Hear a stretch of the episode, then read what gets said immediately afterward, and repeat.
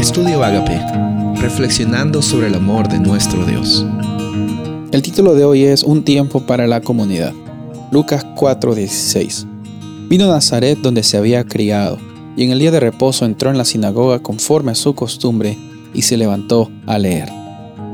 Aquí vemos un ejemplo de los muchos ejemplos en los cuales Jesús siempre confirma que la ley de Dios, específicamente los diez mandamientos, son parte inseparable del carácter de Dios. A veces son malentendidos los diez mandamientos. Muchas personas dicen que ya no valen y otras personas dicen de que sí lo valen y que tenemos que cumplirlos al pie de la letra. Bueno, no me malentiendan, no estoy diciendo que no tenemos que cumplirlos al pie de la letra, sino que al seguir a Jesús y tener una experiencia con Él, nosotros estamos gozándonos de vivir bajo la gracia de Dios que nos permite tener una vida de acuerdo a la ley que es su carácter.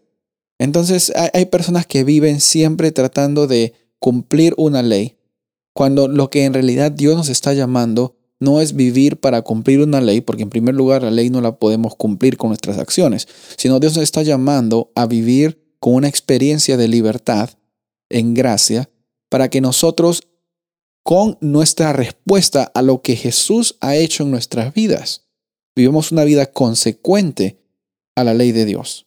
No sé si me entienden, es algo que en, en la práctica aparentemente se ve igual, pero lo que Jesús estaba preocupado siempre es en la intención y en cómo es que tú abordas el asunto. Tanto los fariseos como Jesús iban a la sinagoga. Tanto los fariseos como Jesús adoraban en el día de reposo. Ahora, ¿cuál era la diferencia?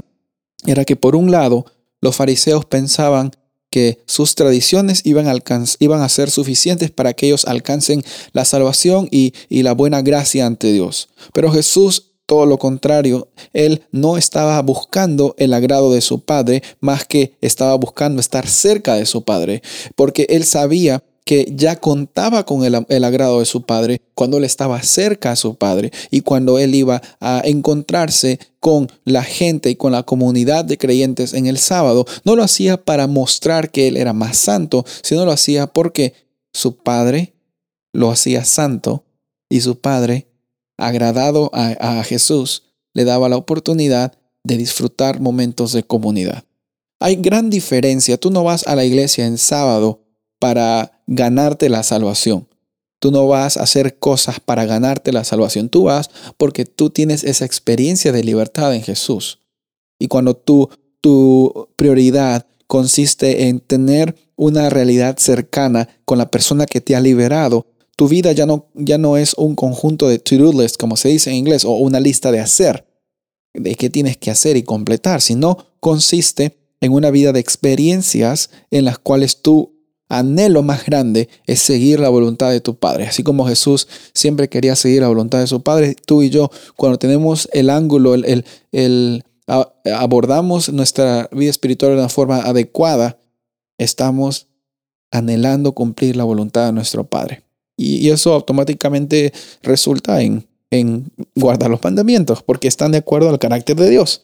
Bueno, la comunidad era un punto muy importante en la vida de los judíos y la comunidad es un punto muy importante en nuestra vida. En momentos de distanciamiento social, no se nos pide de que consideremos a la iglesia como un edificio, sino que consideremos a la iglesia como una comunidad.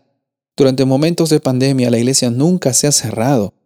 La iglesia simplemente es un lugar en el cual la comunidad de creyentes se reúnen. El templo es un lugar donde la comunidad de creyentes se une.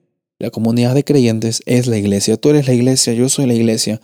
Y cuando pedimos de que el Espíritu Santo nos une y nos acompañe, cualquier lugar se vuelve un lugar en el cual es un lugar santo, porque nuestro Dios es santo, nos hace santos y nos ayuda a salir adelante. Recuerda el ejemplo de Jesús, siempre encontrándose con las personas que podía. Tú también en la medida de lo posible busca tener esa comunidad en los cuales en los cuales tú puedas eh, encontrar la oportunidad de edificarte y ser eh, oportunidad también para que otros se edifiquen con tu experiencia y con tu testimonio. Soy el pastor Rubén Casabona y deseo que tengas un día bendecido.